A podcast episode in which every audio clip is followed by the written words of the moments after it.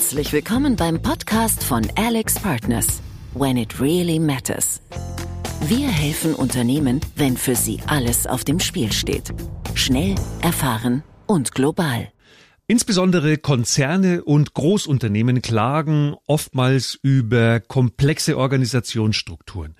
Große Zentralfunktionen über fehlende Verantwortlichkeiten und lange Entscheidungswege. Häufiges Ende vom Lied, die Geschäftsergebnisse stimmen nicht, der Druck durch die Aktionäre und Inhaber steigt. Ich bin Paul Johannes Baumgartner und mein heutiger Gesprächspartner ist Markus Mantwill, Managing Director bei Alex Partners. Er verfügt über 20 Jahre Erfahrung in der Leitung großer multinationaler Transformationsprojekte, sowohl auf Unternehmensseite als auch als Unternehmensberater. Er war Gründer eines Unternehmens für Mobiltelefonanwendungen und hatte Geschäftsverantwortung in globalen Unternehmen. Bei Alex Partners berät Markus Mantwill nun Klienten bei großen organisatorischen Transformationen, insbesondere in den Bereichen Technologie, Medien und Telekommunikation. Und jetzt ist er bei uns. Herzlich willkommen nach Wien, Markus Mantwill.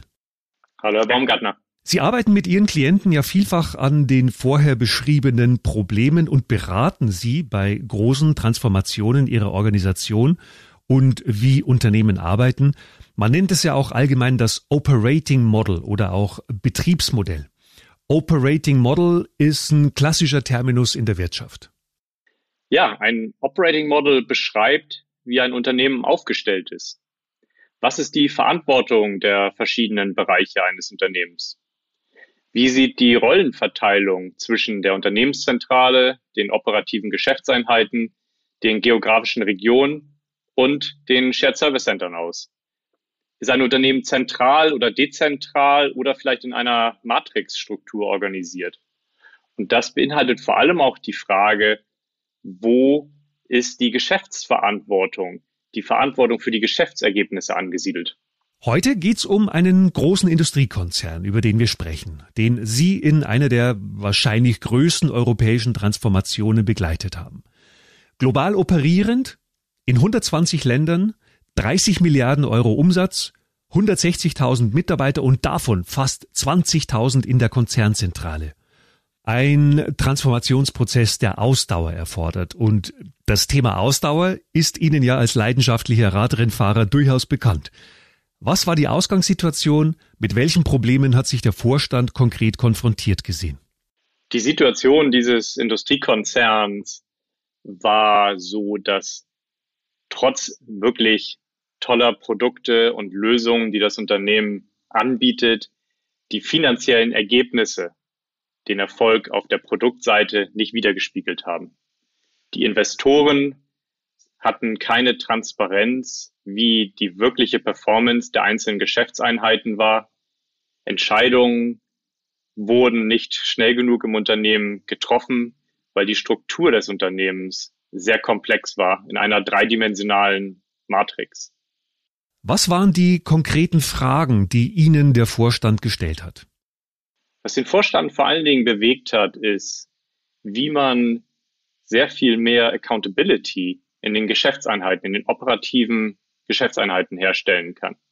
Wie kann ich mein Unternehmen so aufstellen, dass diejenigen, die verantwortlich sind für die Geschäftsergebnisse, auch alle Ressourcen und Aktivitäten kontrollieren, die sie erfolgreich machen? Wie kann ich mein Unternehmen so aufstellen, dass ich schneller auf Veränderungen im Markt reagieren kann, die Agilität erhöhen kann?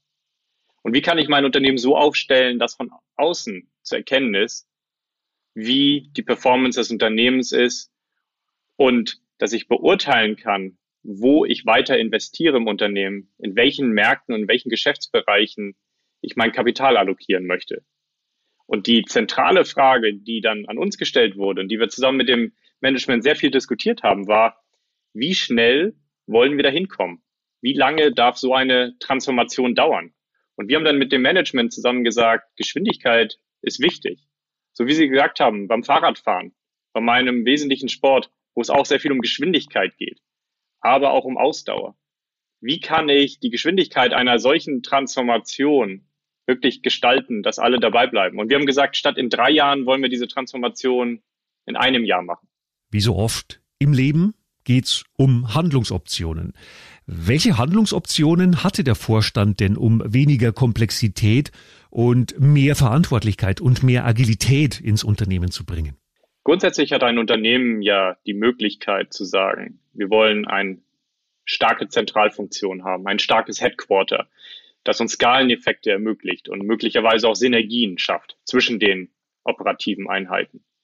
Ich kann aber auch sagen, ich möchte meine Geschäftsverantwortung und meine Verantwortung für die äh, Geschäftsergebnisse in die Märkte legen, in die Länder, in die Region. Oder ich organisiere meine Geschäftsverantwortung entlang meiner operativen Einheiten, meiner Businesses. Und das war genau die Fragestellung des Vorstands. Und wir haben gesagt, das beste Modell in eurem Fall als ein Unternehmen, das sehr stark diversifiziert ist, ist ein schlankes Headquarter zu haben und alle operativen Tätigkeiten den Businesses zu überlassen, die damit alle Ressourcen, alle Mitarbeiter und auch die Kosten verantworten, um erfolgreich im Markt zu sein. Und das hat natürlich eine große Auswirkung gehabt auf das Headquarter. Das Headquarter, so wie Sie am Anfang gesagt haben, mit über 20.000 Mitarbeitern, war sehr stark involviert in operative Tätigkeiten. In dem Modell, das wir zusammen mit dem Management entwickelt haben, hatte das Headquarter nachher nur noch eine Größe von fünf Prozent der vorherigen Größe, weil es sich wirklich auf die Governance und auf die Aktivitäten fokussiert hat, die ich brauche, um eine Gruppe zu managen, aber nicht mehr involviert war in die operativen Fragestellungen der einzelnen Businesses und Märkte.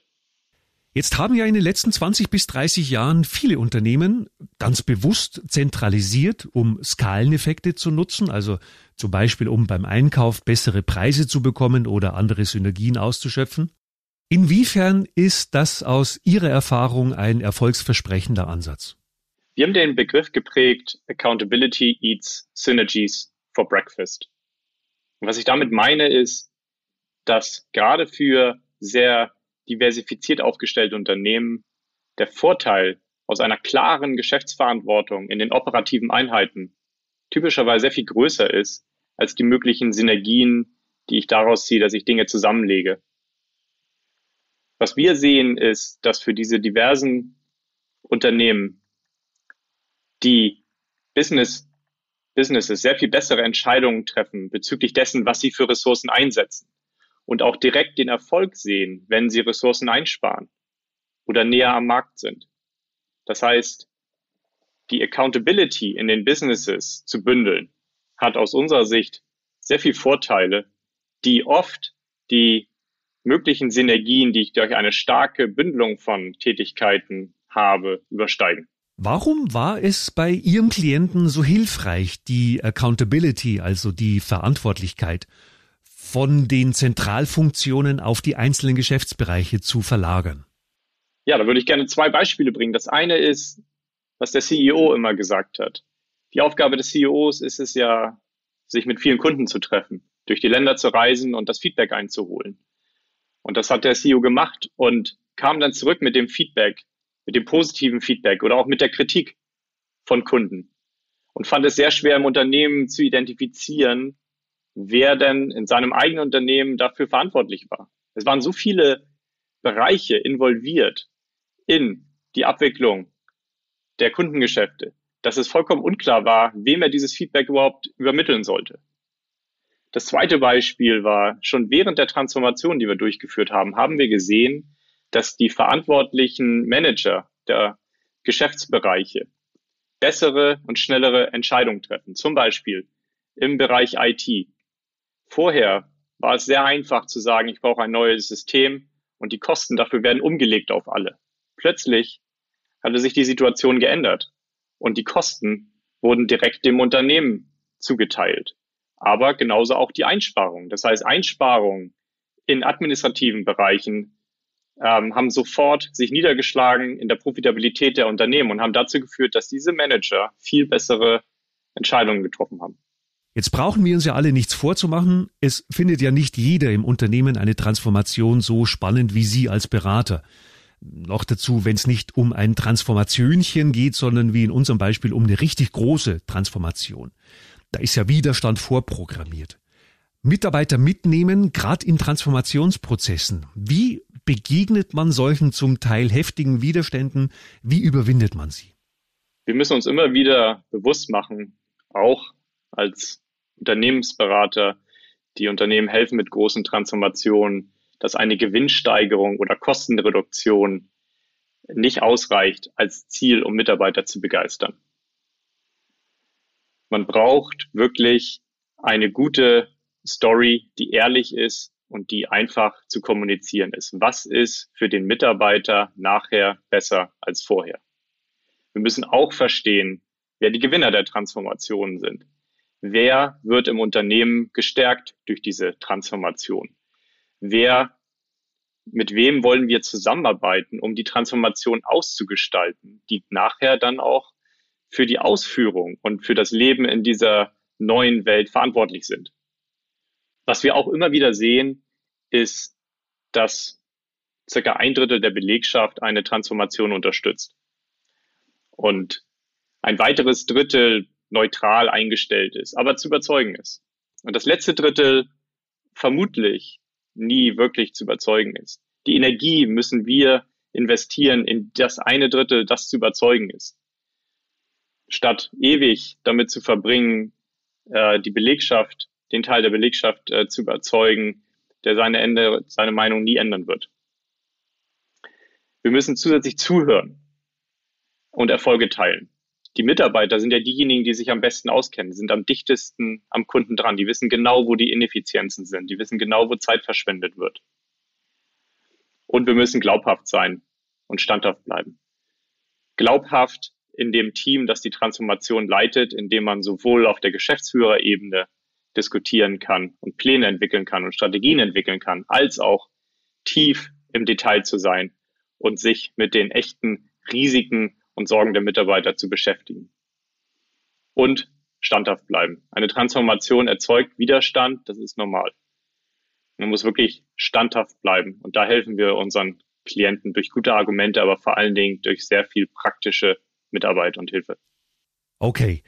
Äh, nochmal genauer nachgefragt. Wie haben Sie es geschafft, die Mitarbeiter von einer solchen Transformation zu überzeugen? Ganz konkret, die Story, die wir definiert haben, die den Mitarbeitern klar macht, was nachher besser ist, hatte drei konkrete Stichworte. Simplicity, Accountability und Agility. Simplicity bedeutet eine einfache Organisationsstruktur herzustellen, die leicht zu verstehen ist, in der jeder genau weiß, was seine Verantwortung ist. Accountability bedeutet, denjenigen, die die Geschäftsverantwortung zu haben, alle Aktivitäten und Ressourcen zu geben, um wirklich erfolgreich in ihren Märkten zu sein und auch volle Kontrolle über die Mitarbeiter und die Kosten zu haben, die sie brauchen, um erfolgreich zu sein. Und Agility bedeutet, wenn ich eine einfache Struktur habe und die klare Verantwortung definiert habe, dann kann ich schneller und leichter Entscheidungen treffen, weil nur noch diejenigen beteiligt werden, die wirklich einen Wertbeitrag leisten können zu einer Entscheidung. Das heißt, ich erhöhe die Geschwindigkeit und verbessere die Qualität meiner Entscheidung. Diese drei simplen Prinzipien konnten wir kommunizieren und haben das übersetzt in was sich wirklich für die Mitarbeiter ändert. The New Way of Working. Das waren entscheidende Punkte, um den Mitarbeitern zu kommunizieren, was auch wirklich für sie besser wird. Wie haben Sie die Transformation konkret gemanagt? So eine Transformation muss man in meiner Erfahrung extrem operativ und agil managen. Die Transformation ist zu groß und zu komplex, als dass man von Anfang an einen genauen Plan entwickeln kann, den man dann mechanistisch abarbeitet. Was wir gemacht haben, ist, wir haben uns in einem kleinen Programmmanagement-Team jeden Tag für 90 Minuten getroffen.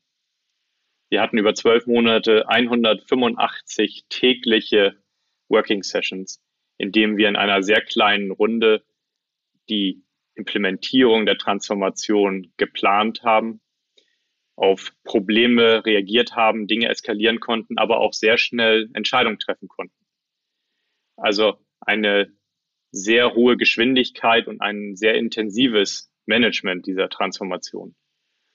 Um nicht ein theoretisches Konzept zu entwickeln, das nachher nicht funktioniert, haben wir ein Blueprint entwickelt. Ein Blueprint, der aussagt, äh, wie viele Ressourcen für welche Aufgabe in welchen Ländern nachher benötigt werden.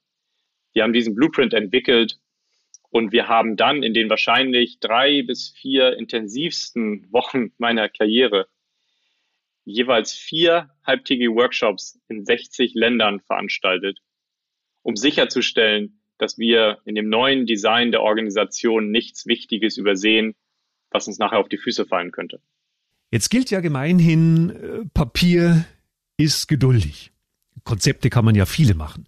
Wie schafft man es, die Transformation auch praktisch wirklich so umzusetzen?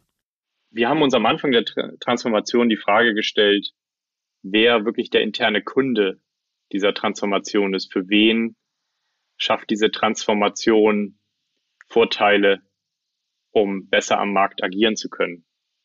Wir haben gesagt, die Businesses werden in dieser Transformation gestärkt. Die Businesses werden so ausgestattet, dass sie wirklich unabhängig voneinander und unabhängig von der Konzernzentrale erfolgreich am Markt agieren können. Also haben wir uns zusammengesetzt mit den Leitern dieser operativen Geschäftseinheiten und haben ein Zielbild definiert, einen sogenannten Blueprint, in dem wir festgelegt haben, welche Ressourcen sie brauchen, um erfolgreich am Markt zu sein. Und wir haben uns ganz konkret die Frage gestellt, von den ganzen Aktivitäten, die heute aus dem Headquarter kommen, die das Headquarter für euch macht, was braucht ihr davon, um unabhängig agieren zu können? Und wir haben dann Aufgabe für Aufgabe, Land für Land, Funktion für Funktion einen sogenannten Blueprint erstellt, der genau spezifiziert hat, wie ein Unternehmen ausgestattet werden muss, um erfolgreich zu sein dieses Zielbild, das wir da entwickelt haben, war mit Sicherheit nicht 100 Prozent korrekt. Vielleicht war es 80 Prozent korrekt. Aber es war ein gutes Modell, um damit dann in diese intensiven Workshops reinzugehen, die wir mit 60 Ländern durchgeführt haben, um wirklich sicherzustellen, dass wir nichts übersehen haben. Zum Abschluss, Herr Mantwill, geben Sie uns doch bitte nochmal was mit. Was sind drei konkrete Tipps, die Sie Vorständen und Geschäftsführung mitgeben können, die ähnlichen Herausforderungen gegenüberstehen, wie wir sie eben bei diesem Transformationsprozess gehört haben? Das erste ist aus meiner Sicht die Disruption selber zu betreiben, statt vom Markt, technologischen Änderungen oder Wettbewerbern überrascht zu werden. Proaktiv handeln und die Kontrolle behalten.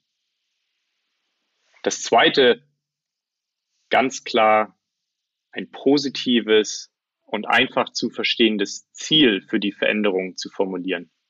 Warum ist es nachher besser als vorher für mich als Mitarbeiter, als Mitarbeiterin?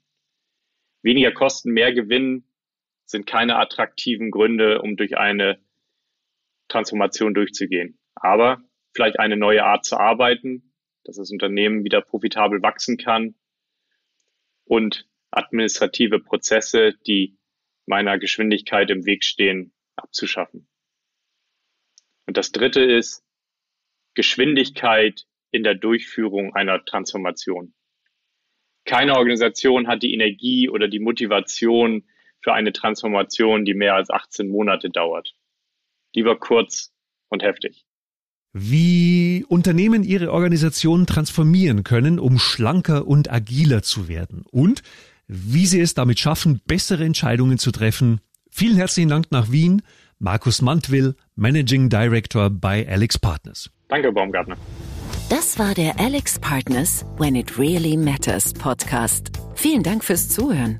Wenn Sie noch mehr Podcast-Folgen von uns hören möchten, abonnieren Sie uns ganz einfach in Ihrer Podcast-App und erhalten so automatisch eine Nachricht, wenn eine neue Folge verfügbar ist. Mehr Informationen zu unserem Unternehmen und den direkten Kontakt zu uns finden Sie in unseren Show Notes. Wir freuen uns über Ihr Feedback an die E-Mail podcast at alexpartners.com.